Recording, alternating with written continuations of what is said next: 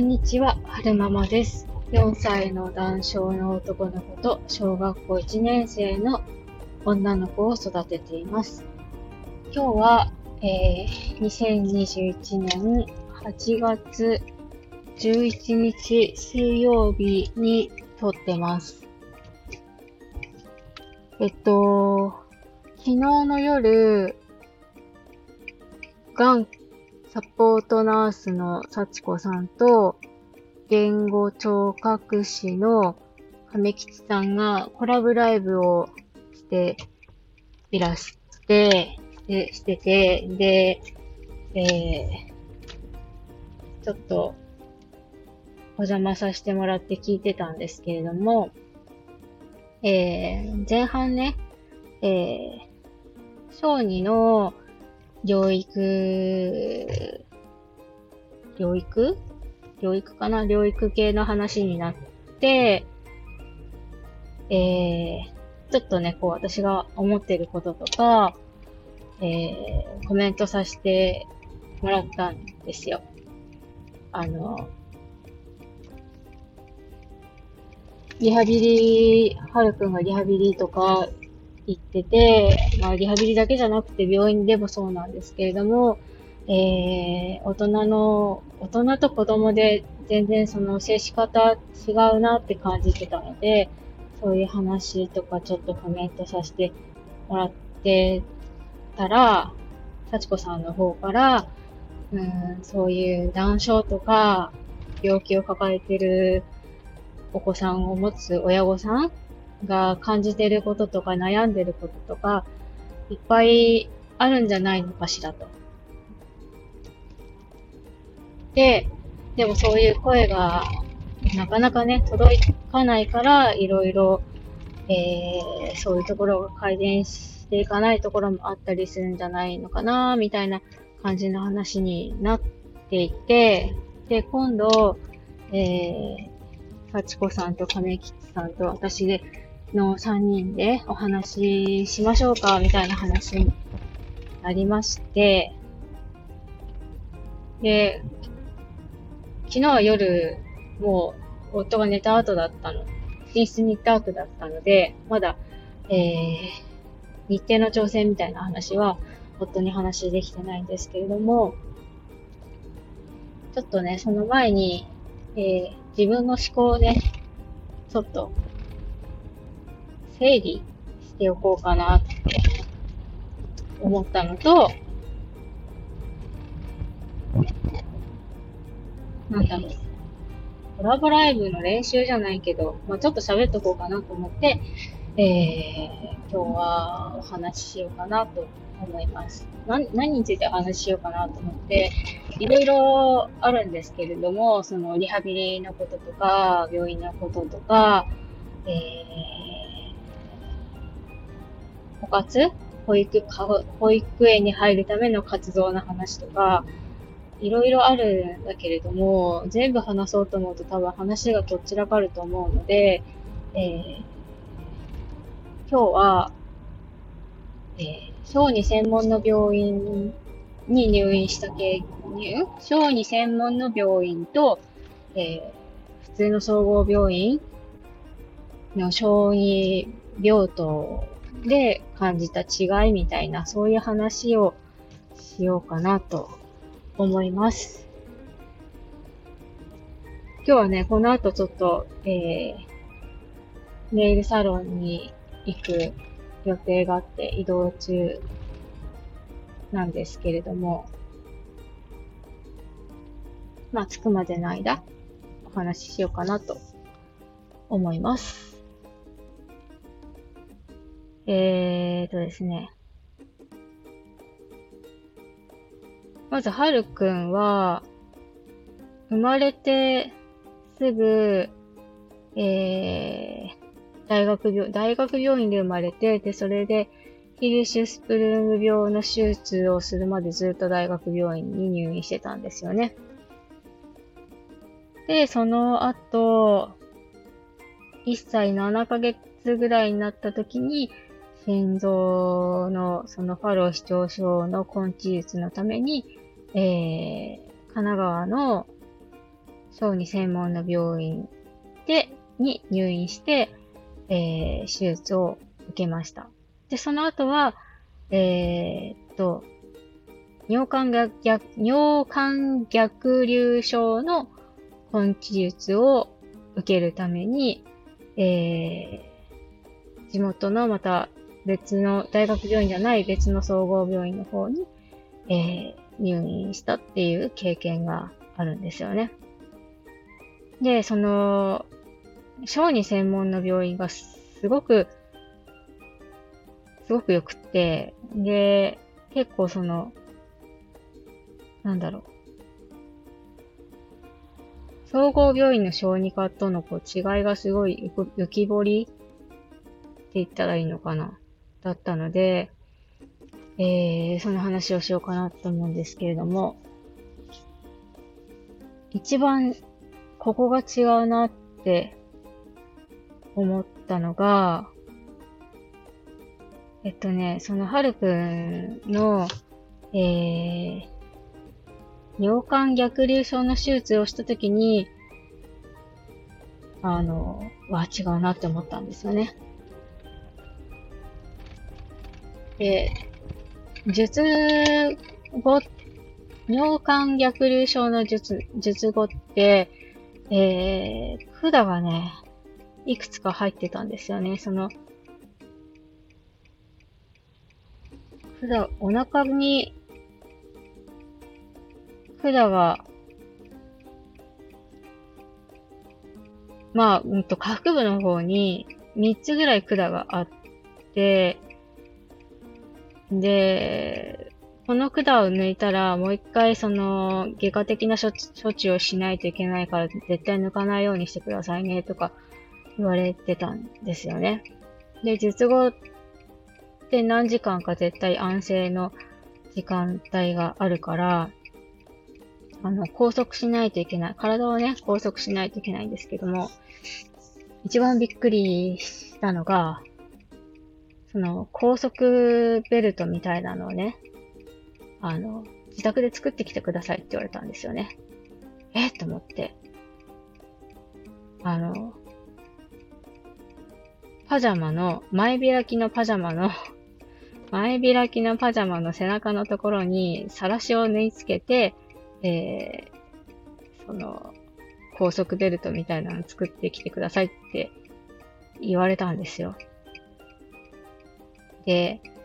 もうはるくん2歳超えてた時の手術だったので、いやいや、こんなんじゃ絶対拘束できないでしょって思っていったら、案の定やっぱりその、なんだろう、パジャマが引きちぎれそうなぐらい暴れてて、なんで暴れたかっていうと、おそらくね、術後で痛みがあったのかどうかそこはわからないんだけれども、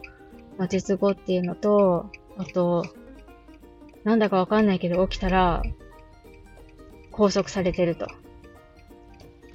で、自由に動けないっていうパニックと、なんだかわかんないけど管がいっぱいついてるっていうパニックと、で、動こうと思ったら母が動くなって静止、こう、なんだろう、押さえつけるっていうパニックと、そういうのですごい暴れたんですよね。で、これがね、もしその小児専門の病院だったら、あの、多分ね、やっぱり絶対安静にしないといけない時間帯だから、申請代を使ってくれてたんだと思うんですよね。実際、あの、心臓カテーテルの検査、検査入院した時も、やっぱカテーテルの後は、心カテの後は絶対安静にしなきゃいけない時間帯があるから、えーその時間帯はね、鎮静剤を使って、えー、眠らせるようにしてたんですけれども、びっくりしたのが、あの、総合病院のね、小児科のその先生に言われたのは、子供ってね、最初はその、拘束されてると、いやいやするけれども、一日経てば、なんか、その、あ、僕動いちゃいけないんだって分かって動かないもんですよって言うんですよ。でもね、なわけないだろうってすごい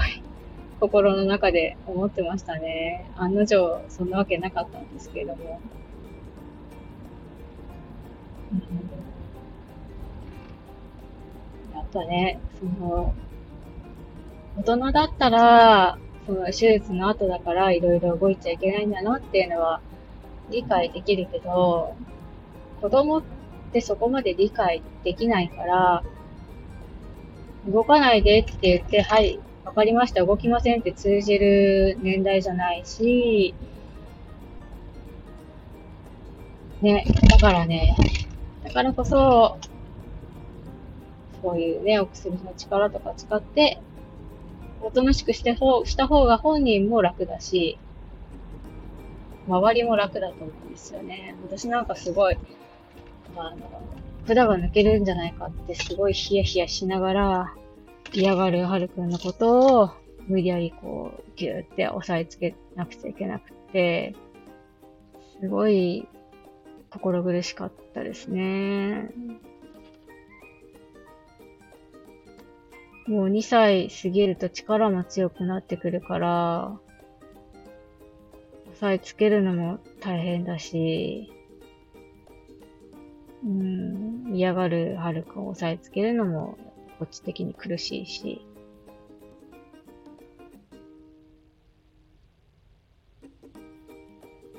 なんかね、その病院によって規定が違うんでしょうね。その鎮静剤の使い方っていうか。私はその子供専門病院での経験があったから、あの、はるくんがね、暴れるから鎮静剤とか使って、えー、眠らせてもらえませんか？ってお願いしたんですけれども、それはできませんの一点張りで、うん、多分なんかその、小児専門の病院だと、これぐらいまでなら鎮静剤使っていいっていう規定があって、でも、その総合病院の小児科では、これぐらいまでっていう規定があるんだなーってなんとなくうっすら感じましたね。だからその時すごい切に思ったのは、あの、小児専、小、その総合病院の小児病棟の方たちにね、ぜひ、小児専門の病院に研修に行ってほしいなってすごい思いましたね。あの、多分ね、その、うん、いろんなその薬の使い方とか、えー、道具の使い方とか、多分全然違うと思うんですよ。で、なんでこれが良くてこれがダメなのかっていうのを、えー、ぜひね、情報のシェアみたいなのをしてほしいなってその時は思いましたね。そう。で、そうそうそう。で、その、うんと、術後の拘束に関して、えー、小児専門の病院と、えー、総合総合病院の小児科で違ったよっていうのがまず1点でしょ？あとは、何があったかな？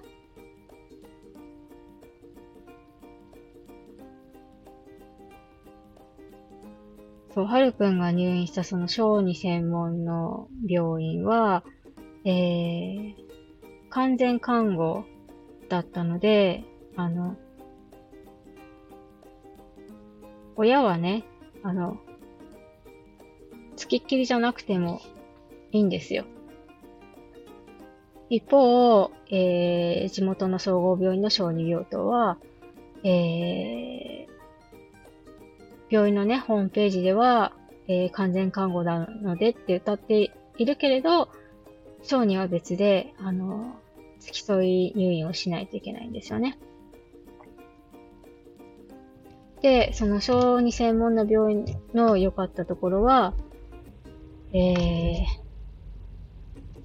付き添い、入院に対して付き添わなくてもいいし、でも、付き添いたい人は付き添ってもいいよっていう、なんだろうな。どっちとも取れる選択肢があったっていうのは、すごくいいなって思いましたね。やっぱり、その、ご家庭のね、環境によっては付き添いたいけど、例えば兄弟がいるとか、うんと上の子は手術とか入院が必要で入院で、入院してるけど、下の子は赤ちゃんでちっちゃいから家にいなきゃいけないとか、いろんな事情があって、えー、付き添い入院難しいって人もいると思うんですよね。そういう人に対して、えー、どっちとも取れるよみたいな選択肢があるっていうのはすごく素敵だなって思いました。で、えー、っとね、小児専門の病院の方は、まあ、はるくんが入院してたのが心臓の手術の後で肺ケア病棟だったからっていうのもあったのかもしれないんですけれども、あの、圧倒的に看護師さんの数が違うなって思いましたね。うん。総合病院の小児科より全然、全然多かったです。やっぱり、うんと、小児のケアって、その病気のケアだけじゃなくて、うん、なんだろうな。いろいろこう、お話し相手になってあげたりとか、遊び相手になってあげたりとかしないといけないから、だから見ててね、あの、あ、この看護師さん、あの、子供の相手してて、仕事の手が止まってるな、大丈夫かなって思う時もあったんですよ。でも、それでも回ってるっていうのは、多分、その、スタッフの数が多いから、その子供の相手をしてる分を、他のスタッフさんが、えー、穴埋めしてあげてるから回ってるのかな、みたいな感じに思って過ごしてましたね。で、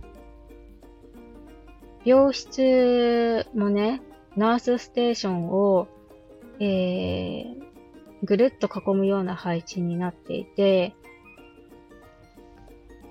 で、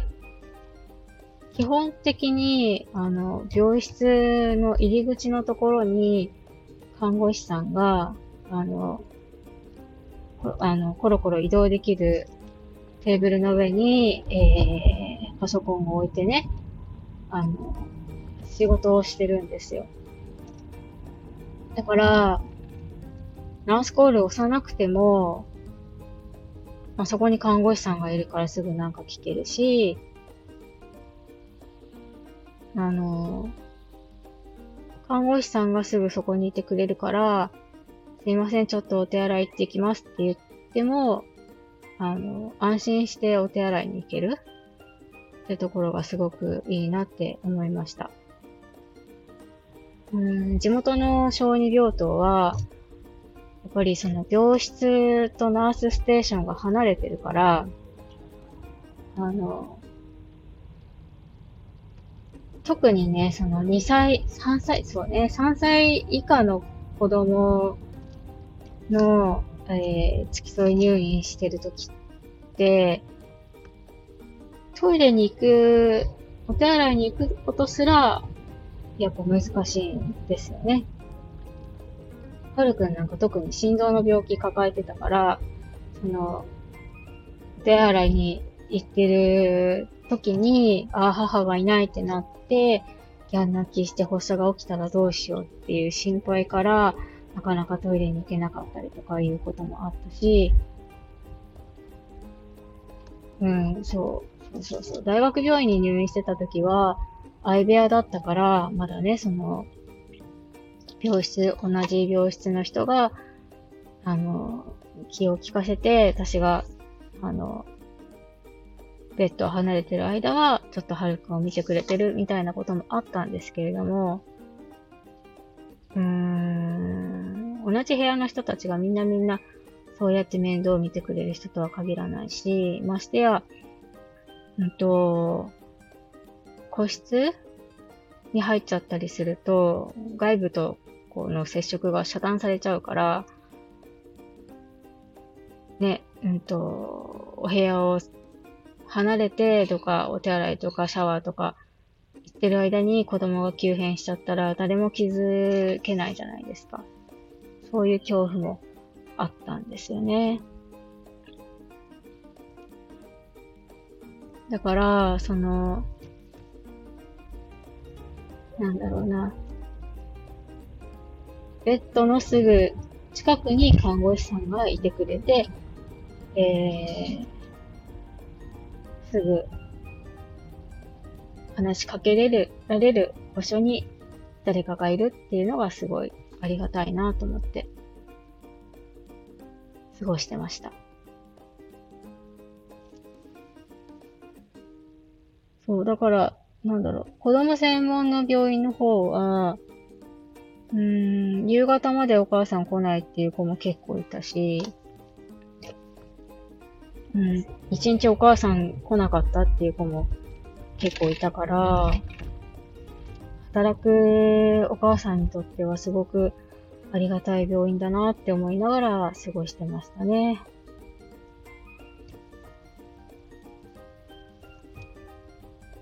あと良かったなって思ったのが、あの、食事をするときにね、えー、小児病棟の中に、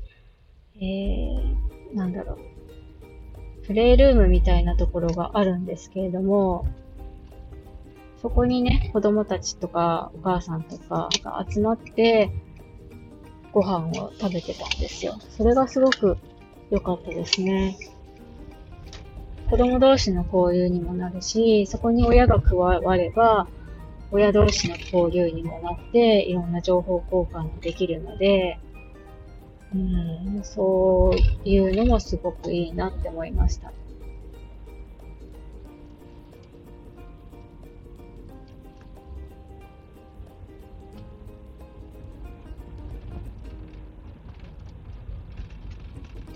そう、うんとね、ご飯の時は、まあ、必ずそこに来なきゃいけないってわけじゃなくて、えー、行きたい人だけ来るんですけれども、まあ大体、子供と、親がいるときは親と、で、親が来てくれてない子は、